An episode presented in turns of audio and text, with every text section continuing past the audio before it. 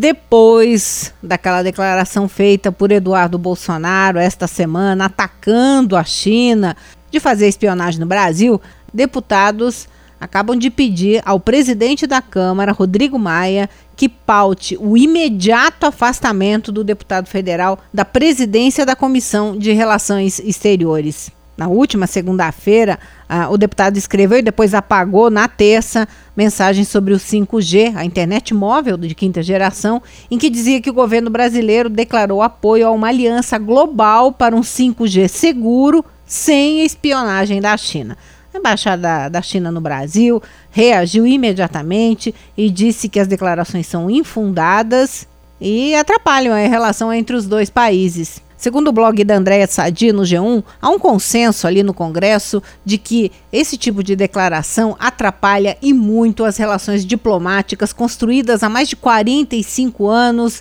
com a China. O que se diz lá é que se o pai do, do deputado, né, o presidente da República, Jair Bolsonaro, acaba se calando diante dessas agressões feitas pelo filho, o Congresso não pode se calar e precisa tomar uma atitude, no caso, afastando Eduardo Bolsonaro da Comissão de Relações Exteriores. Hoje, o vice-presidente Hamilton Mourão defendeu ampliar e diversificar as relações comerciais com a China e declarou que o governo brasileiro precisa atuar de forma ordenada para informar suas prioridades ao governo chinês, com clareza e objetividade.